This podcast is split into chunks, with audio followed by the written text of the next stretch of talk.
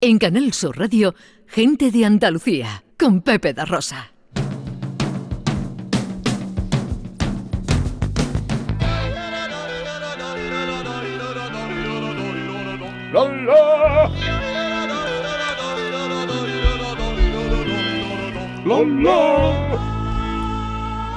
Ya está aquí fiel a su cita, como cada sábado, Maese Vico, también conocido como Señor Pastor.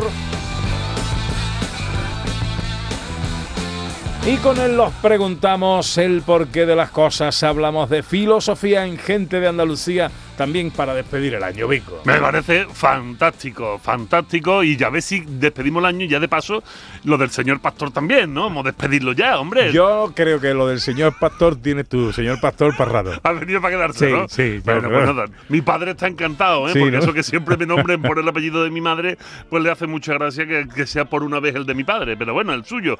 Pero que ya estoy viendo que hay gente en las redes sociales que ya me habla de señor Pastor, tío. Entonces, pues nada, A tendré mí que cuando se me mete algo en la cabeza, tío, sacármelo es muy complicado. Ese es el problema, tío, que una vez que hay una línea de pensamiento marcado en el cerebro es muy difícil salir de ella. ¿Eso, me- eso tiene algún análisis filosófico negativo o algo? Bueno, negativo no, porque aquí no hay negatividades nunca. Vale, Eh, vale. hay- esto vamos a tener que, que- que, em, quitar muchos tabú, ¿no? Las cuestiones de bueno y malo siempre van referidas a una cuestión moral. Y lo que hoy es bueno, mañana es malo y viceversa. Entonces, aquí no hay cosas buenas y malas. Pero sí es cierto que nuestro cerebro es un órgano muy blando, es un órgano muy dúctil, pero es muy blando y muy dúctil en las primeras etapas de nuestra vida.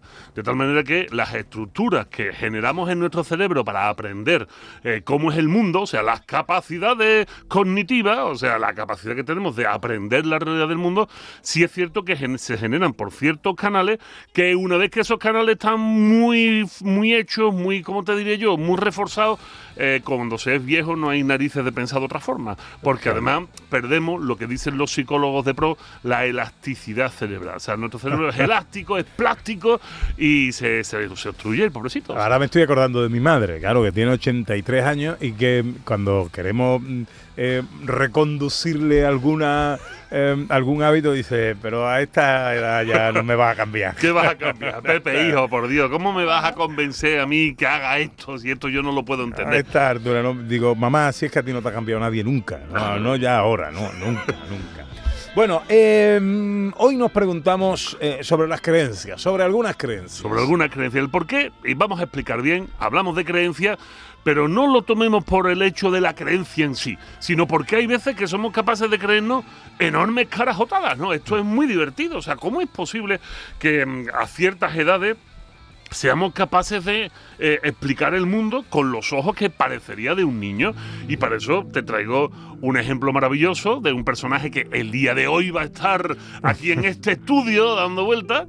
Sí, es- porque hace ya algún tiempo eh, Sir Arthur Conan Doyle, eh, que como todo el mundo reconocerá fue el eh, responsable autorístico de la figura del mismísimo Sherlock Holmes, considerado uno de los hombres más brillantes del mundo, afirmó que las fotos de unas niñas con hadas eran reales. Las niñas de 10 y 16 años así lo afirmaban y él defendió la veracidad de estas fotos. Obviamente, las fotos eran mentiras y además muy burdamente hechas porque entonces el Photoshop no, No daba, no, no daba para mucho. Eh, Doyle murió sin saber que era un engaño y quedó para la posteridad como un pánfilo en este asunto. Es tristísimo. No conocía yo esta cosa. ¿eh? Esto es tristísimo, pero yo le invito a todos los que nos estén oyendo ahora mismo que cojan su teléfono móvil y pongan hadas. Conan Doyle Mm. y se van a partir el pecho de risa con esto, porque hoy en día esto no aguanta, esto no Oye, aguanta. pero escúchame, la- las fotos que las he visto eh, no están mal para ser de la época. Hombre, claro, las fotos tienen más de 100 años, están hechas con una técnica de hace más de 100 años y además lo hicieron una niña de 10 y otra de 16 años. Entonces, bueno, las tías se lo curraron, es Pero cierto. la- una de las dos era un cerebrito, ¿no? Sí, bueno, y la otra era una- un burto de categoría, o sea, la peor de su clase con las peores notas de su clase. Aquí lo que pasó fue que se sumaron muchas cosas. Estas niñas encontraron estas hadas eh, en un libro, de, en un libro de cuentos, recortaron muy finamente las hadas, incluso las colorearon, eh, para jugar con ella. Y una de ellas, pues, hablamos de niñas de, de familia pudiente. En esa época una cámara de fotos la tenía solo la gente con mucho dinero. Y entonces una de las niñas, pues dice, oye, vamos a hacer un par de fotos. Un par, no se podían hacer muchos más tampoco en Sí, aquel momento. claro. Así que hicieron la foto y habían coloreado las alas y tal, pero claro, era blanco y negro y además las fotos antiguas, si ustedes se fijan, tienen muy poca profundidad de campo. Em, solo, solo, solo se pueden eh, fijar en un punto. Entonces, todo parece pues muy nubladito, todo es muy bonito, tiene como, como un filtro de esto de Instagram, ¿no? Y, claro, en aquel momento, cuando se, se, se revelan estas fotos y el padre de la niña ve la foto, claro, lo primero que dice es, ¿esto qué es? Pero las niñas, verás, quizás por el miedo a que estaban utilizando la cámara de papá, quizás por vete tú a saber qué, porque la mente de los niños es muy particular y los niños pueden mentir, que esto es una cosa que hay veces que se nos olvidan, ¿eh? que los niños pueden mentir igual que los mayores e incluso con más fuerza, porque saben que normalmente sus mentiras son creídas, ¿no? A menos que diga, claro, que, que acaba de venir un extraterrestre aquí a darse un paseo. ¿Qué pasó? Que, que las niñas afirmaron que esas fotos eran de verdad. Y este hombre era muy amigo de Sir Arthur Conan Doyle. Y cuando le enseñó la foto y que las niñas de 10 y 16 años decían, esto es verdad, este hombre pivotó sobre dos cuestiones. Una moral, que era, los niños siempre dicen la verdad. Época victoriana, hace más de 100 años, niños de buena familia. Cuidado, que si estos niños hubiesen sido unos pilluelos de la calle... No se lo eh, hubiera tragado. Claro, esto es un David Copperfield cualquiera y no se lo creen, ¿sabes? O, eh, o un Tom Sawyer, no se lo cree. Pero eran niñas y eran niñas de buena familia. Entonces dijo, vale, pero es que había otra cosa. ¿Y qué es esa otra cosa? Bueno, algo que descubrimos los filósofos y los psicólogos hace ya mucho tiempo. Tenemos varias formas de interpretar el mundo, pero cuando tratamos con niños, en el arranque de su razón, solemos utilizar un pensamiento al que llamamos pensamiento mágico. ¿Qué es el pensamiento mágico? Bueno, pues el pensamiento mágico es muy sencillo.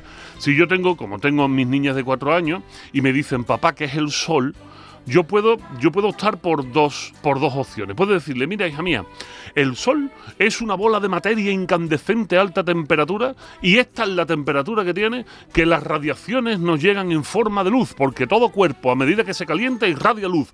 Yo le puedo decir eso a mi hija, además le puedo decir incluso, la luz del Sol tarda ocho minutos en llegar a la Tierra, estás viendo una luz desfasada en el tiempo. Y yo se lo puedo decir y le voy a decir, "Mm, vale papá, sácame al parque.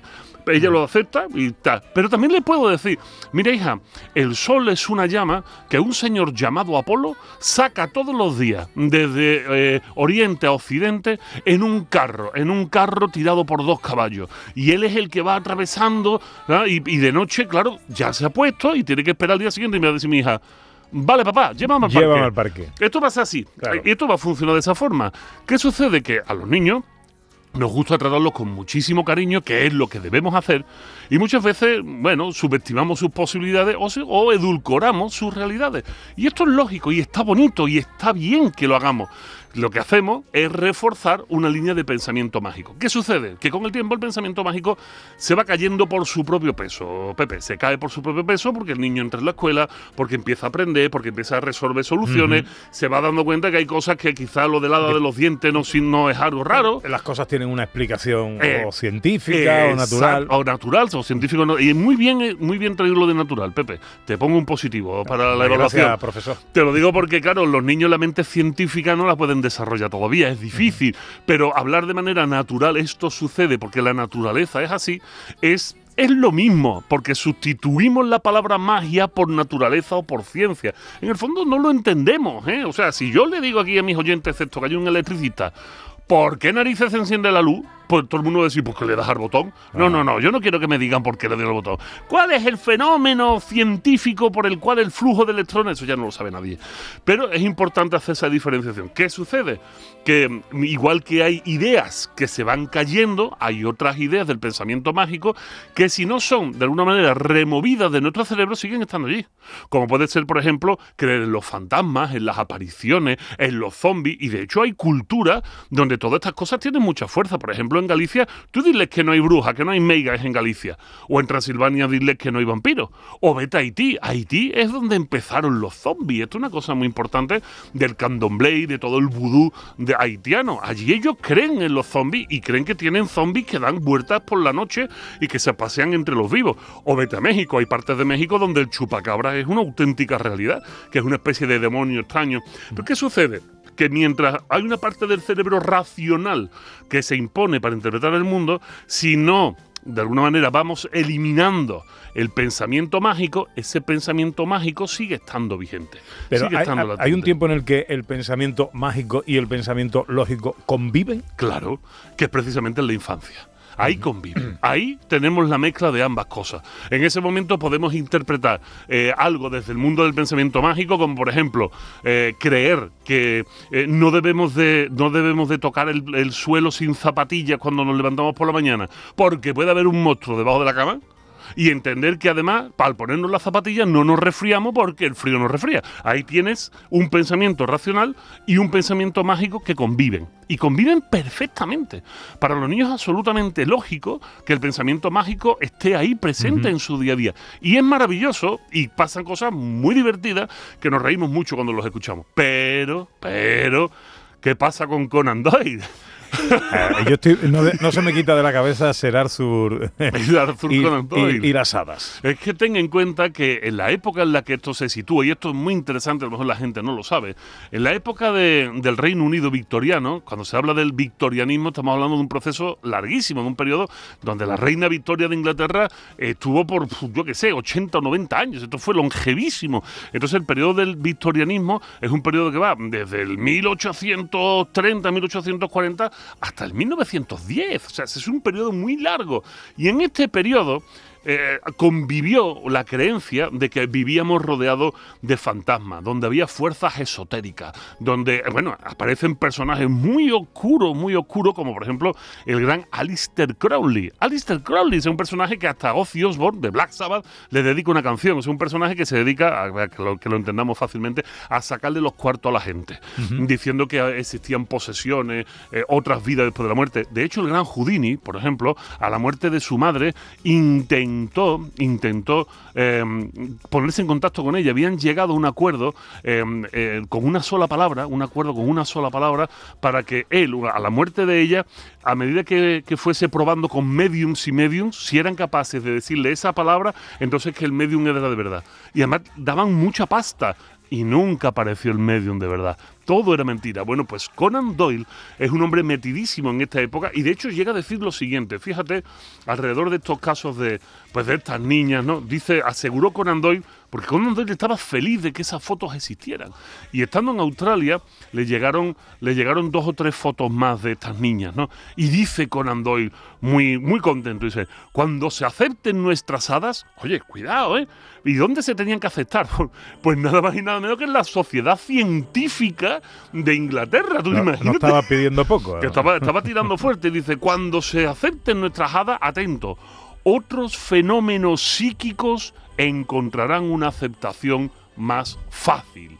Otro fenómeno psíquico, porque en aquella época todo esto, los fantasmas, las apariciones al hablar con otras, eh, con muertos del pasado, se llamaban así, fenómenos psíquicos. Todo formaba parte de eh, lo psíquico, o sea, una especie de ente inmaterial que, eh, bueno, pues estaba en nuestra vida de manera cotidiana y de ahí surgen, bueno, pues juegos como posteriormente la Ouija, todo este tipo de cosas, ¿no?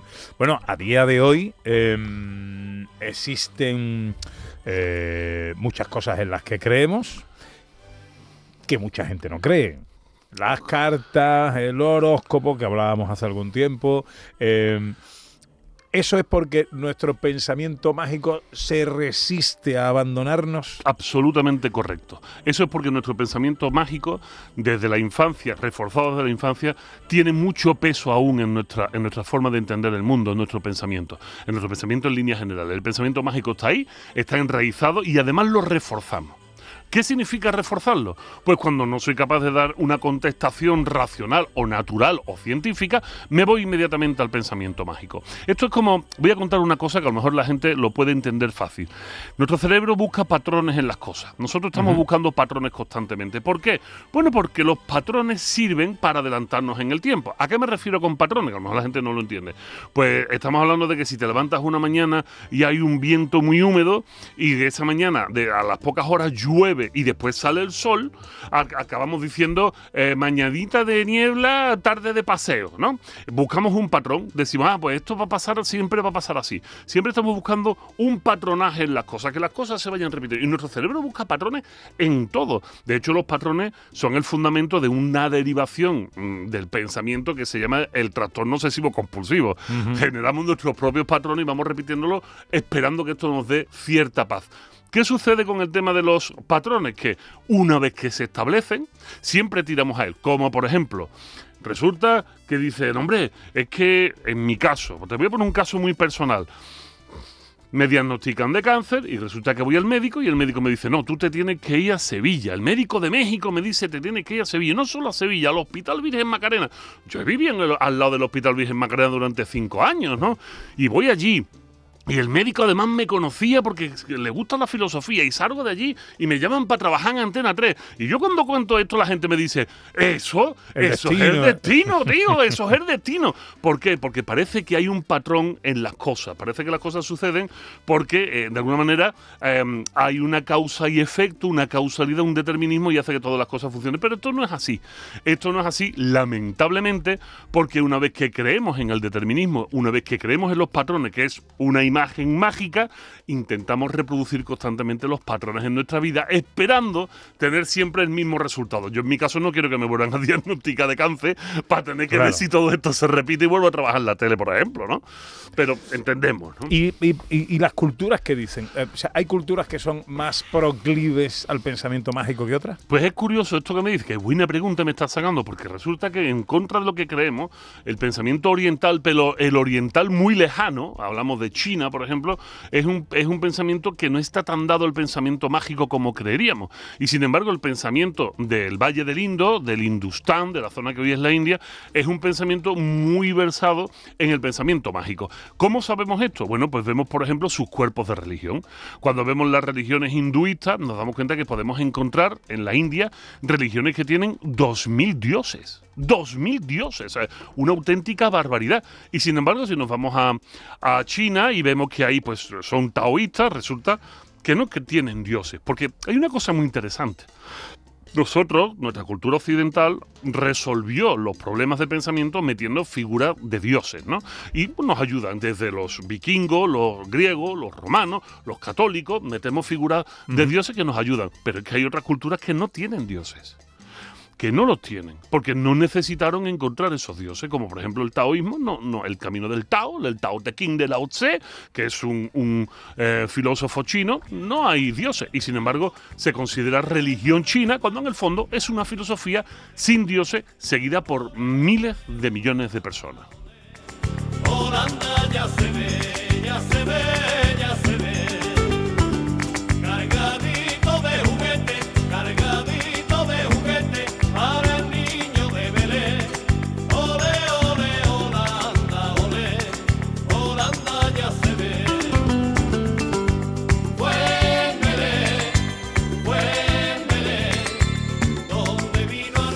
Pues así nos preguntamos el porqué de las cosas si hablamos de filosofía en Gente de Andalucía en Canal Sur también hoy 30 de diciembre.